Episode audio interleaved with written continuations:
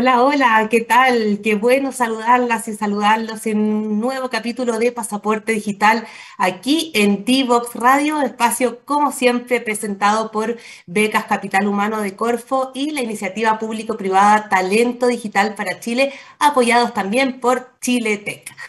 Ya nos acercamos al fin de temporada. Sí, en, que hemos estado revisando, ¿cierto?, las tendencias y tecnologías que están revolucionando por completo el mundo del trabajo, las habilidades que requerimos para desempeñarnos en esta nueva era digital, como por ejemplo Big Data, Internet de las Cosas, el mundo cloud, ¿cierto? Y mucho, mucho más estuvimos revisando capítulo a capítulo.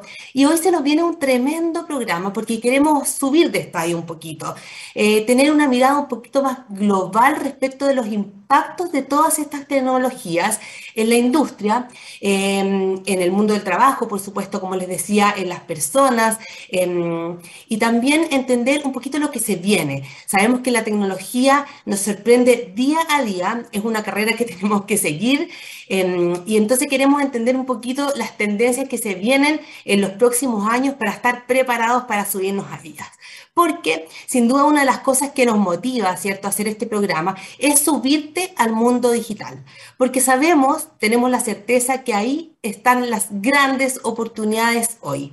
Y a ese respecto les traigo, como siempre, la noticia del día.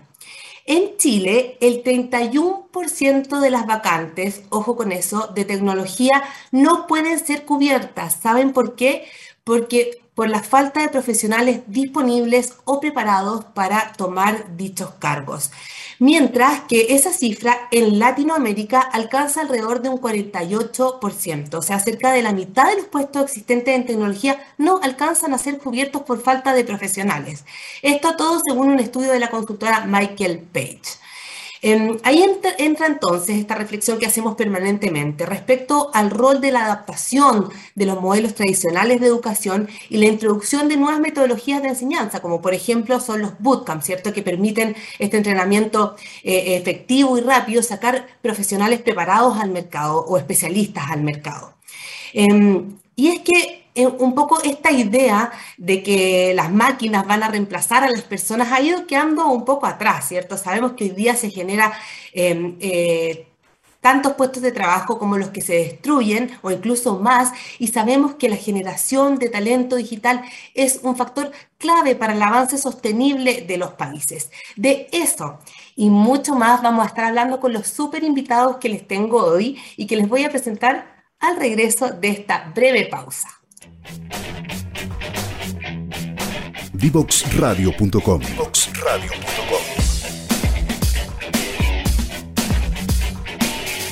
Conversaciones que simplifican lo complejo.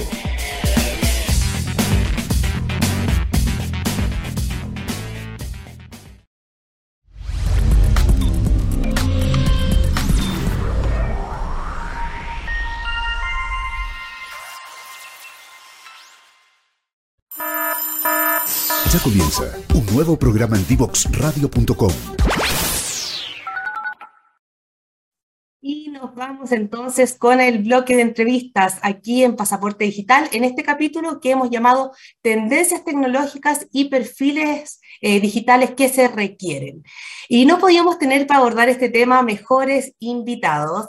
Em, les presento en primer lugar a Francisco Méndez, presidente del directorio de Chiletec, también es socio gerente de la consultora IMS, tiene 25 años de experiencia en la industria de la tecnología de la información, ayudando a empresas en la implementación de estrategias de negocio en el ámbito TI, es magíster en Sociedad de la Información y Conocimiento y ingeniero civil en informática. Hola Francisco, gusto en saludarte, gracias por acompañarnos.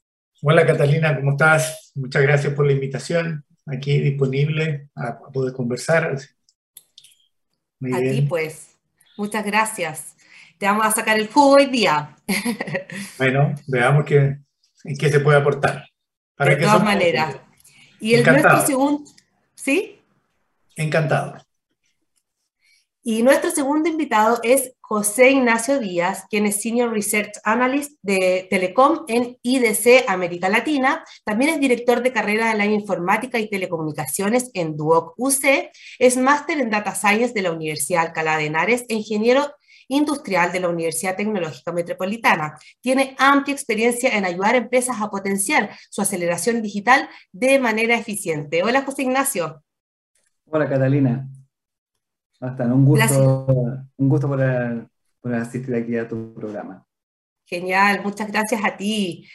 Em, y vamos a partir em, conversando, ya les decía, ¿cierto?, respecto a, las necesidades de capital humano en todo lo que es la revolución digital. Iniciaba el programa con este déficit existente de profesionales eh, que existe en el mercado. Y a ese respecto le quiero preguntar a Francisco, ¿Qué hay de esta idea del reemplazo de las personas por las máquinas? Esto ya va quedando como una especie de mito. Sabemos que hoy que más que eso, eh, más que los empleos que se destruyen, eh, se crean nuevos empleos para los que necesitamos en definitiva nuevas habilidades, pero no hay una destrucción propiamente tal de del empleo. Hay, una adaptación sin duda, ¿no? De, de, de, aquellos roles en, tareas operativas dentro de algunas empresas, que, que, es un proceso que se viene viviendo desde hace mucho tiempo, ¿no? O sea, si antes teníamos un procesamiento documental importante porque las empresas estaban eh, no conectadas, ¿no es cierto?, no interoperaban a nivel de datos, eh, esa, esas tareas fueron siendo reemplazadas gradualmente por integraciones tecnológicas y, las personas pasaron a ocupar roles de mayor valor. Entonces, así como viene ocurriendo desde hace un tiempo, eh, sin duda hoy día también estamos frente a esa realidad y aparecen, ¿no es cierto?, nuevas necesidades asociadas al, al tratamiento, al trabajo, que ya no tiene que ver tanto con tareas manuales, ¿no es cierto?, o repetitivas, e incluso algunas de ellas con ciertos análisis básicos, eh, porque la tecnología está permitiendo resolver eso con, con, eh, con, software bastante avanzados, ¿no es cierto? Eh, ya vemos en minería, por ejemplo, que hay una parte importante de la flota que está siendo manejada a la distancia, lo que no significa que dejaste de manejarlo. Eventualmente alguna, alguna operación más tecnificada del tren, ¿no? que, que, que tiene una, una una línea de, desarrollo eh, repetitiva y, previsible, ¿no es cierto? Ese tipo de cosas efectivamente están siendo reemplazadas, pero como digo, se generan otras necesidades, ¿no es cierto? Que tiene que ver con eh, cómo pasamos de empresas que hacen transacciones a empresas que tienen relaciones y que, que tengan una mejor relación con, con su eh, cliente y con sus proveedores. Entonces, hay una, una mutación, digamos, respecto de los empleos. Lo que sí hace es una alta exigencia o una mayor exigencia respecto de las capacidades que se deben tener en los nuevos escenarios empresariales, digamos. ¿no? Pero, pero no es que haya una destrucción masiva de empleo, eh, sí eh, debemos preocuparnos que si estamos haciendo una tarea repetitiva, ¿no es cierto? Eh, es muy probable que en, el, en un plazo, eh, digamos, prudente eh, sea reemplazada esa tarea repetitiva, ¿no? Exacto, y ahí viene el rol del upskilling, el reskilling, tantos desafíos que tenemos actualmente país. Y en esta mutación que, que menciona Francisco, José Ignacio, ¿tú ves que mm, estamos a la altura de esta transformación efectiva? Eh, esta carencia de profesionales digitales en el mercado, tú que te eh, entiendes con distintas industrias?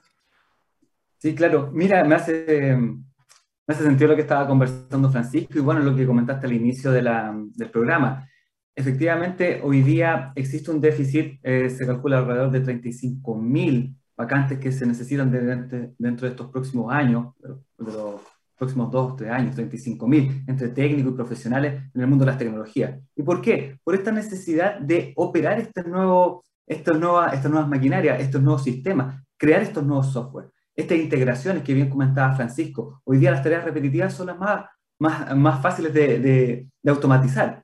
Hoy día la automatización es la palabra. O estamos viendo cómo se están reemplazando eh, cantidades de operadoras por contact center. Y el contact center está generando este árbol de decisión, que antes lo hacía un, batallón de personas que contestaban los teléfonos y te empezaba a derivar. Hoy día ya tienes una solución que te genera analítica, te levanta información. Eh, por lo tanto, efectivamente empieza este traslado de profesionales. Lo que sí necesitan justamente las capacitaciones necesarias para poder eh, para poder operar y poder eh, moverse a este, nuevo, a este nuevo ambiente. un tema adicional que quisiera comentar, Catarina. Em, Chile destina alrededor del 3% del PIB para em, inversión TI.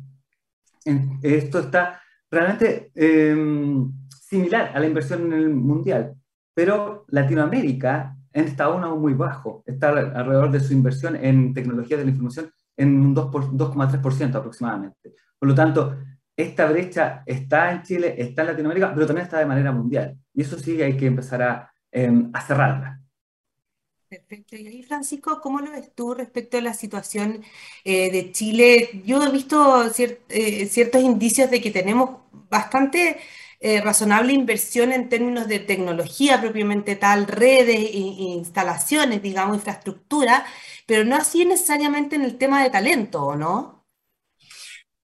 Sí, es correcto lo que planteas en el sentido de que normalmente cuando se habla de tecnología, incluso eh, tanto en el sector público como en el sector privado, ¿no es cierto?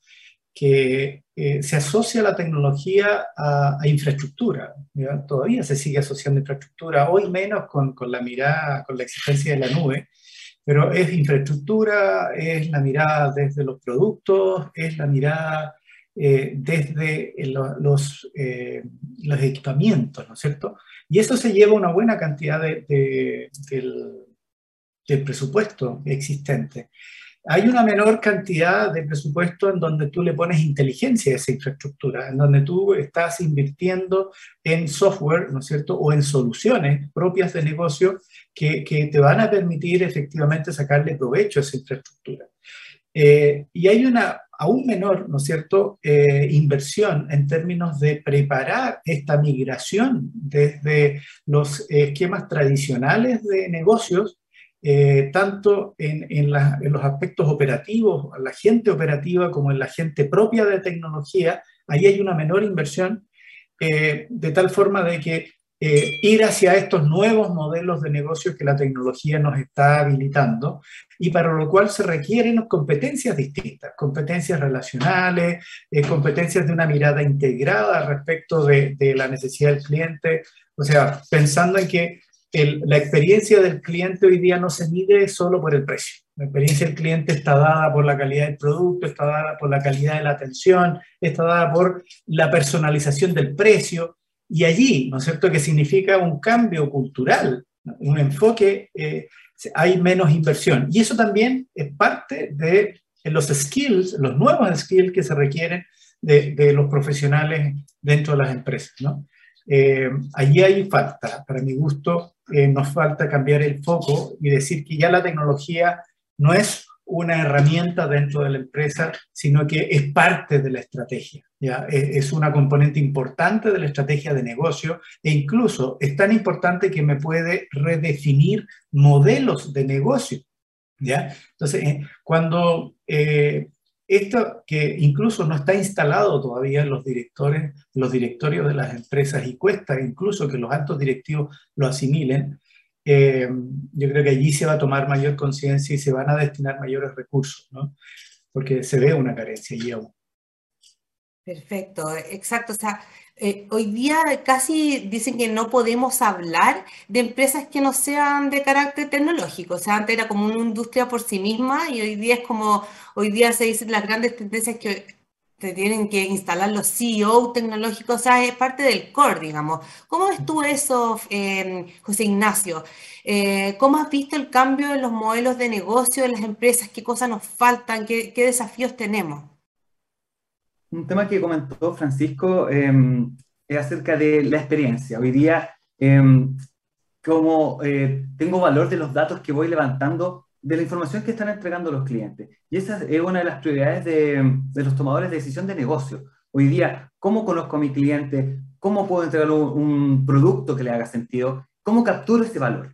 Por lo tanto, el profesional TI y el profesional se ha volcado a generar estas, estas estructuras para analizar al cliente. Por lo tanto, lo que es analítica, data, movimientos de, de cargas de trabajo hacia la nube, han sido temas que, que, están en el top of mind hoy día de, de, de, los, de los CEO, que están pensando cómo hago conversar el mundo de los negocios, cómo hago conversar con infraestructuras digitales que sean lo suficientemente flexibles para que puedan, puedan convivir estos dos mundos y pueda adquirir esta información que estoy buscando. Por lo tanto, cuando nosotros empezamos a buscar em, perfiles profesionales, todos los perfiles profesionales que tengan, em, eh, que tengan que tengan que ver con la integración de tecnología, como cloud, ciberseguridad, inteligencia artificial, em, inteligencia hacia, hacia el área de negocio, lo que tiene que ver también con la transformación digital del mismo core del negocio, son bastante relevantes. Y sobre todo hoy día que expandimos el perímetro. Tú sabes que hoy, en, después de la pandemia, estamos trabajando desde cualquier lugar. Si bien es cierto, ya estamos con aperturas parciales, el, de alguna forma, parte de la industria ya tiene internalizado que puedes trabajar tanto en tu oficina, tanto en tu casa, en, en cualquier sector. Por lo tanto, es, es, importante cómo se empiezan a migrar hacia los bordes esta, estos nuevos cómputos, estas nuevas, estas nuevas conexiones, cómo la conectividad también cumple un papel bastante relevante, porque no podríamos tener este programa, no podríamos hacer casi nada hoy día de lo que, hacemos recurrentemente si no tenemos una buena conectividad, una conectividad persistente. Y ahí sí que eh, tenemos bastante desafío. Y por ahí también vienen los nuevos desafíos para los profesionales, cómo hoy día empiezan a conversar las redes con el mundo del software. Exacto. Y, y, hablando del tema de los modelos de negocio y cómo se impactan con la tecnología, vamos achicando un poco el tema. Y ahí también, en el fondo, cuando hablamos del cambio de los modelos de negocio y finalmente del entendimiento de la sociedad entera hoy, estamos, no podemos no referirnos, y tú lo hacías, eh, José Ignacio, al tema de los datos, ¿cierto? Eh, específicamente en el tema de los datos, Francisco, ¿cómo entendemos el cambio de las empresas a partir de esta sociedad de los datos, del, oro de este momento? Eh, ¿Cómo entendemos tanto el cambio de las empresas hacia modelos de negocio y entendimiento de los clientes a partir de los datos? Mira, es tan fuerte el cambio que, incluso hoy día hay algunos autores que hablan de que eh, se está cambiando la forma, ya, el capitalismo desde el punto de vista de un modelo de libre mercado eh, y de las empresas que están compitiendo, eh, se está acuñando un nuevo concepto que habla del capitalismo de la vigilancia. Hay un autor ahí que es Oshana de su voz que, que en el fondo plantea de que la materia prima gratuita, que son los datos eh, nuestros, ¿no es cierto?, frente a la interacción en, diversas aplicaciones, está siendo utilizada para poder hacer proyecciones o, eventuales pronósticos respecto del comportamiento que tú puedes tener como un potencial consumidor. ¿ya? Y se habla, ¿no es cierto?, de, vacíos que se podrían llenar con estos pronósticos que, permitirían a las empresas eh, a través de la vigilancia del comportamiento tuyo, de la lectura de tus datos, eh, generar proyecciones de consumo o, o, estimularte, digamos, en términos de los consumos probables que tú pudieras tomar. Por lo tanto, cambia el modelo de la oferta y de la demanda y pasa a ser a un modelo que, que, en función de tu comportamiento te empuja a determinados consumos que a lo mejor tú ni siquiera estabas preparado para eso. Eso para las empresas, ¿no es cierto? Significa que eh, tienen que instalarse en modelos de oferta o en modelos de demanda que le cambia radicalmente, digamos, su estructura de comportamiento. Se habla de los modelos de plataforma, que no son plataformas tecnológicas, sino que hacer convivir ecosistemas de demanda, ¿no es cierto?, relacionados con dominios específicos de una industria, de los cosméticos, de la salud, de la educación o del consumo en general, eh, eh, construir ecosistemas de demanda y construir o levantar ecosistemas de oferta y, e instalarte al medio con una plataforma que transacciona mediante, ¿no es cierto?, la necesidad de alguien que demanda y alguien que oferta. Y ese va a ser tu negocio. Entonces, es pensable, ¿no es cierto?, que las industrias tradicionales o las empresas tradicionales digan, bueno, en cuál de las patas voy a estar. Voy a estar en la pata de la oferta, en la pata del estímulo de la demanda o en, o en el centro, siendo el transaccionador de estas, eh, digamos, eh, eh, comercios que se instalan entre ambos.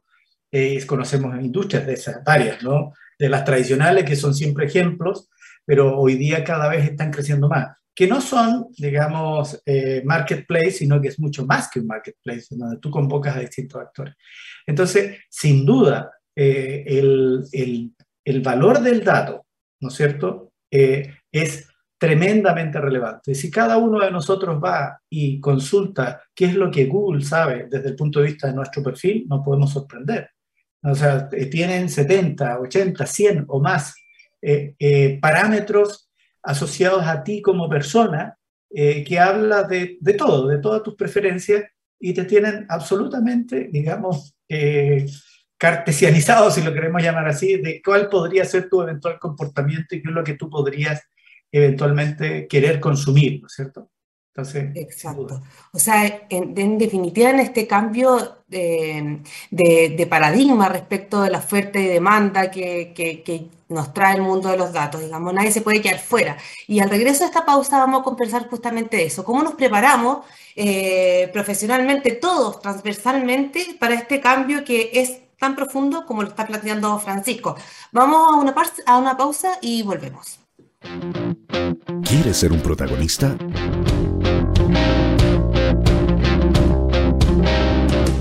Escríbenos a invitados@divoxradio.com.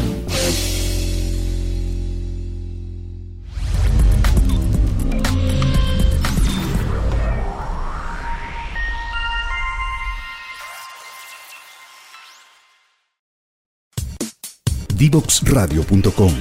Codiseñando el futuro.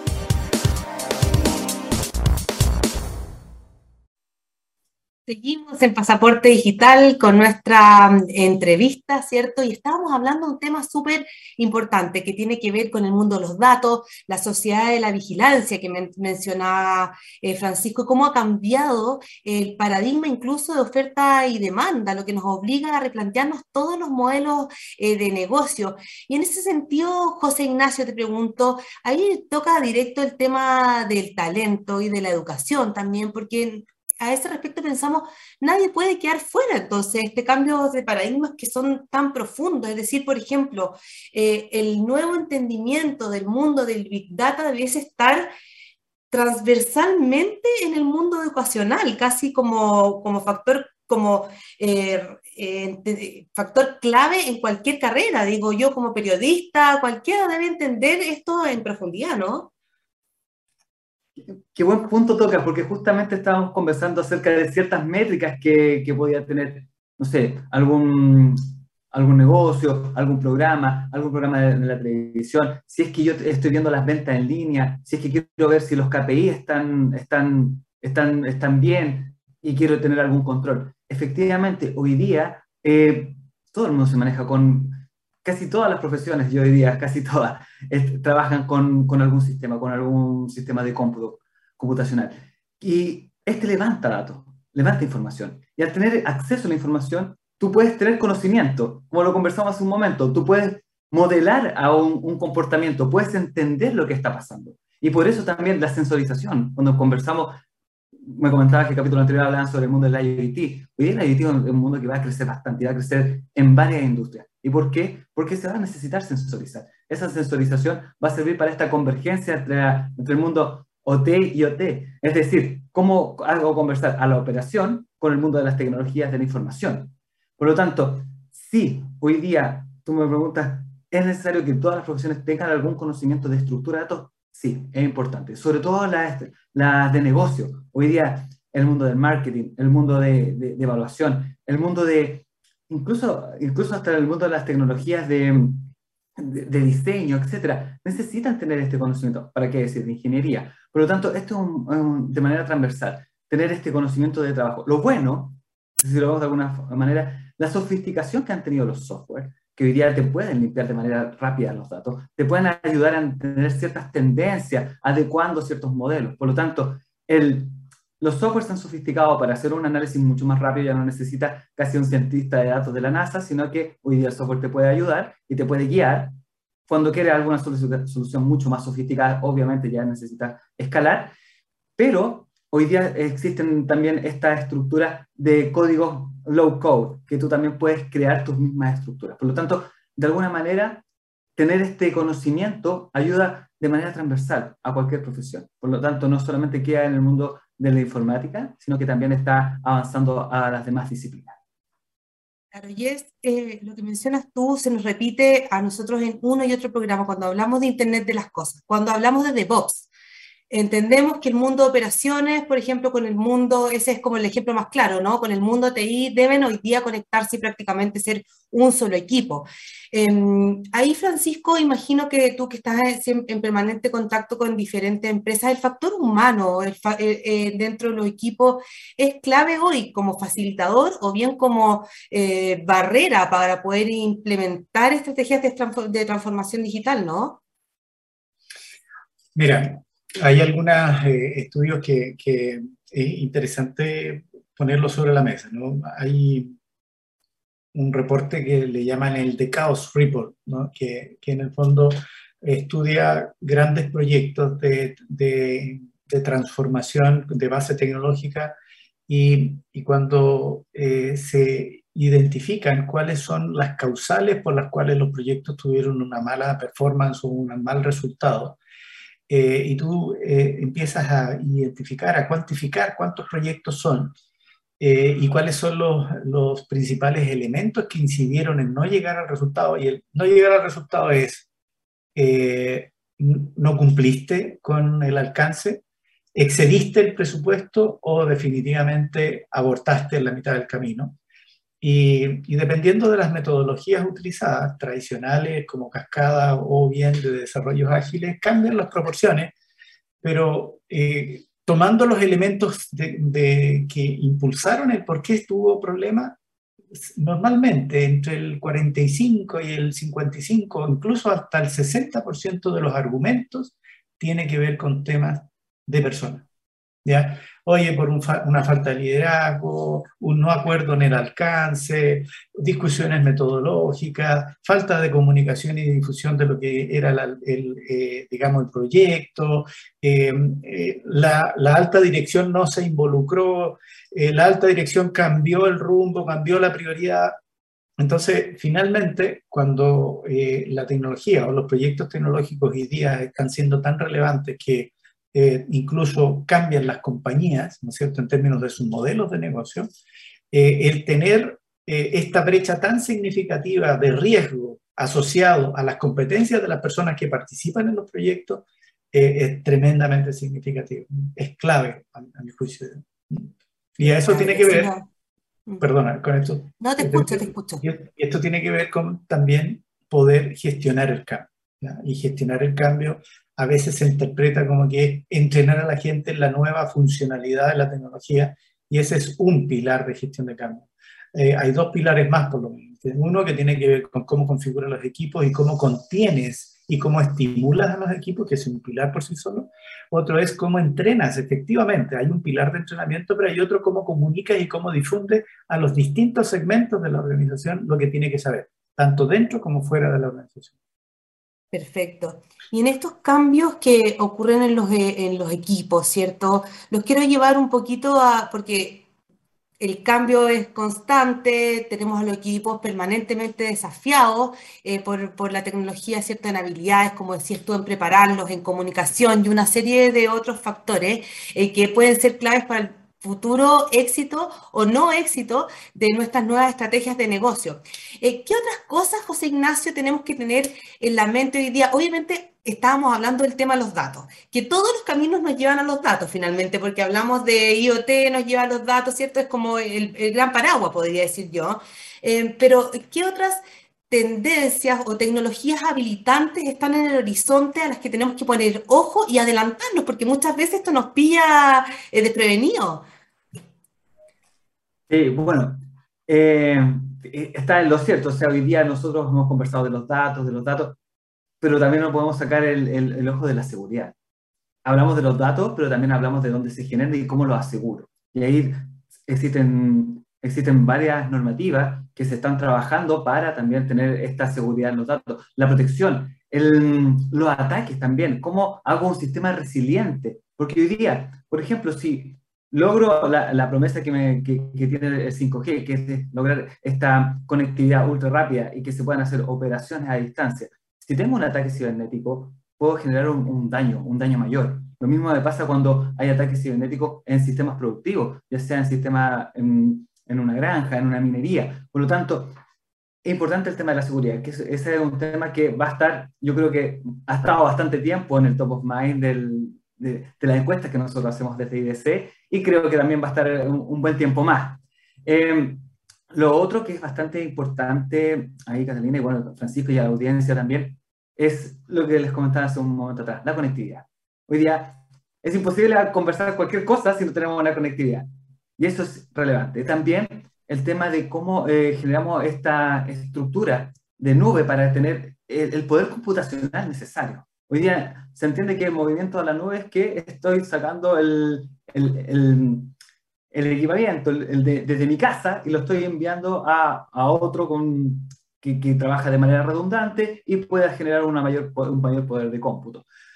En cuanto a tecnología, ya hablamos que cloud es bastante importante, seguridad importante, em, pero lo que vemos con bastante relevancia y, de cara al futuro, em, Catalina, es cómo ya empezó a tener un ecosistema completo, que le llamamos NAS, como tenemos el Network as a Service. Es decir, hoy día están las redes, está la seguridad, cómo tenemos un, un movimiento de redes por software y cómo esto ya genera usuarios persistentes en, en la red.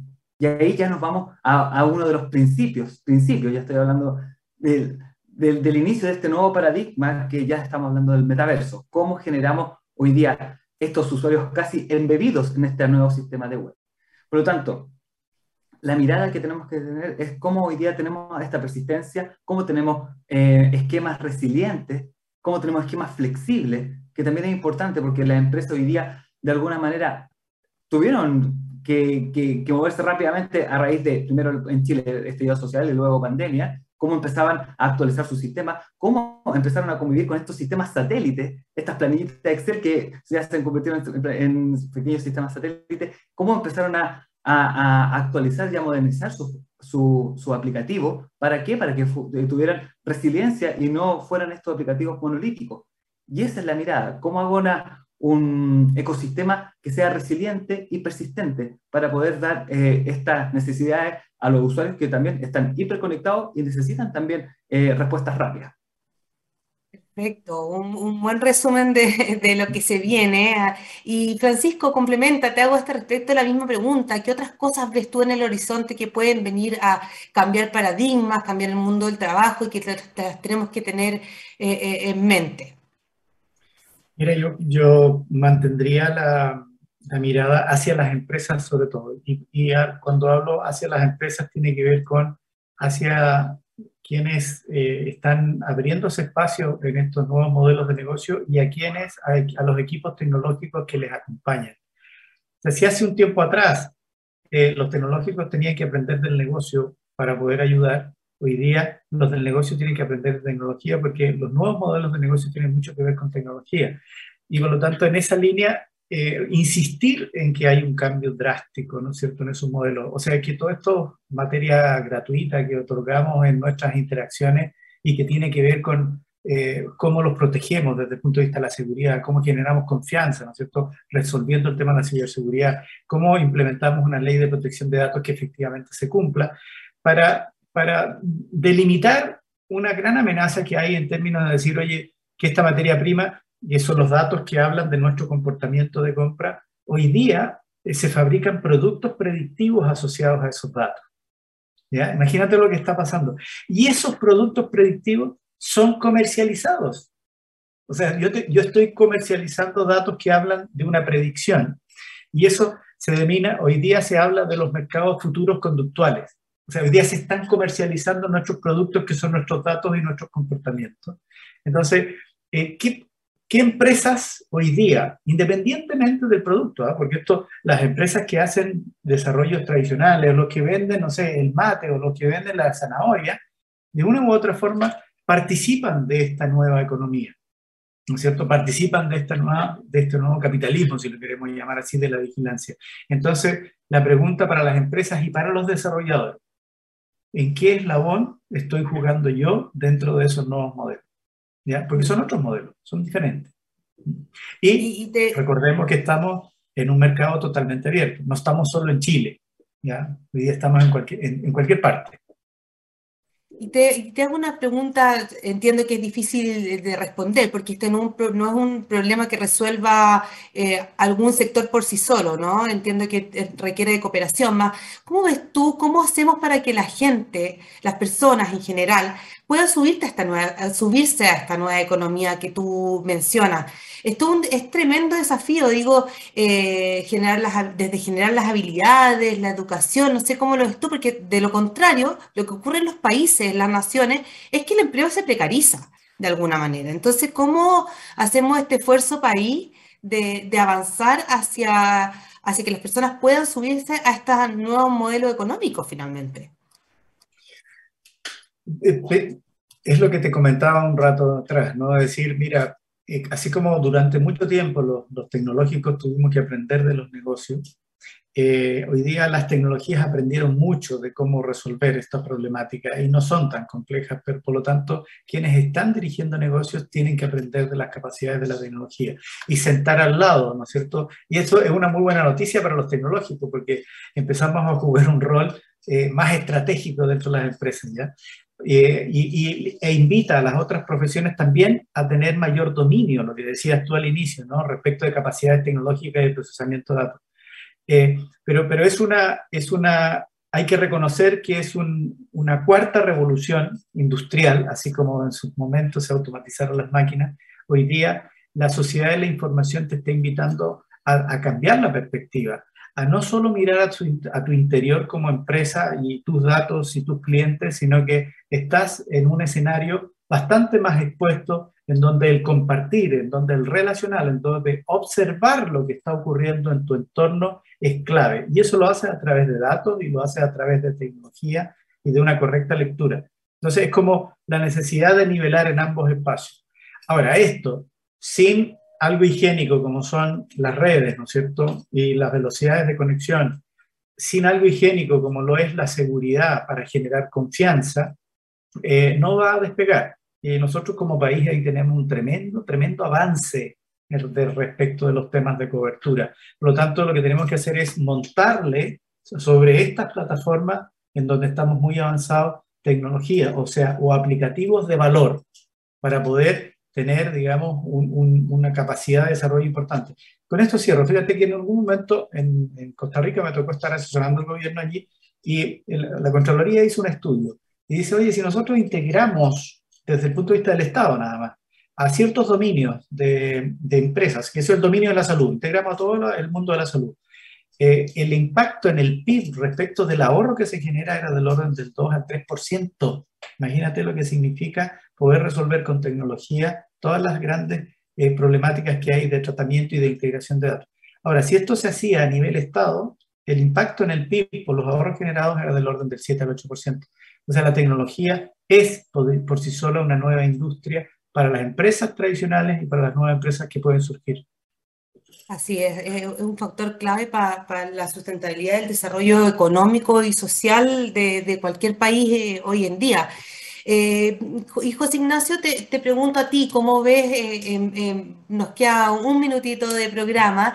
Eh, te pregunto, ¿cómo ves los desafíos que tenemos como país y tú que trabajas a nivel latinoamericano respecto específicamente del tema de subir a las personas a esta nueva economía? Mira, justamente quiero tocar el tema de 5G. Como bien lo comentó Francisco, estamos bastante avanzados en temas de redes. Em, nosotros hicimos una encuesta hace muy poco y preguntamos, ¿Cómo ven que cambiaría, eh, que cambiaría hoy día esta nueva tecnología a los usuarios? Y más del 50% comentó algo bastante interesante que une al mundo B2B, que es el mundo eh, de empresas, pero también con el B2C, que es el mundo de las personas. Es em, que va a cambiar su manera de comprar de manera online. Es decir, la compra online va a cambiar con el 5G. Existe esa expectativa dentro del usuario final. Pero también comenta al 52% de los usuarios que va a cambiar la manera de pagar en la, forma, la forma de los pagos digitales o con otros tipos de, de, dispositivos o de otra forma. Por lo tanto, hoy día el bastión del, del 5G, el mundo del retail ya lo ha tomado y ya, lo ha visto. Si bien es cierto, también hay otras industrias como minería, banca, que ya lo están viendo, el retail uno lo ve más palpable. Se nota eh, principalmente por la cantidad de, de ventas de e-commerce que ya están creciendo sobre los dos dígitos, Em, van a representar casi el 20% de las ventas del comercio total para allá los próximos años.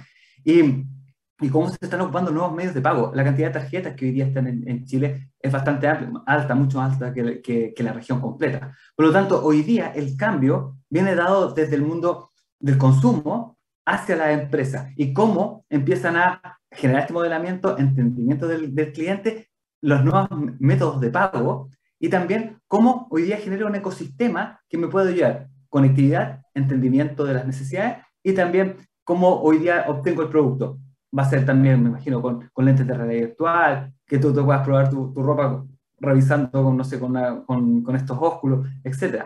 Es decir, hoy día hay una expectativa dentro de, los dos, de estos dos mundos, B2B y B2C, acerca de cómo es el crecimiento del retail. Perfecto nos, queda, nos quedó mucho por conversar. Siempre se nos hace poco el tiempo porque son tremendos los temas, pero les agradezco mucho a ambos por la profundidad y visión que nos entregaron hoy día respecto, como les decía, de, de, lo intenso que son los cambios que estamos viviendo, ¿cierto? En la profundidad que se requieren abordarlos porque hay cambios de paradigma, en nuevo entendimiento de los modelos de negocio, en definitiva de la sociedad, como cómo nos, nos movemos eh, como personas, como consumidores hoy. Eh, así que les agradezco mucho. Gracias, Ignacio.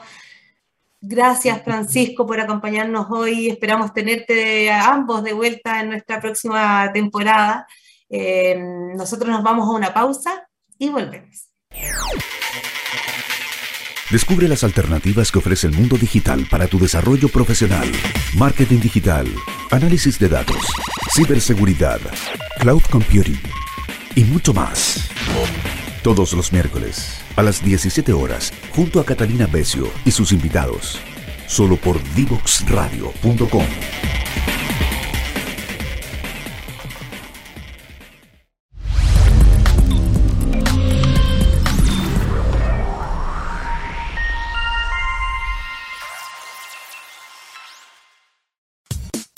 Divoxradio.com. Codiseñando el futuro.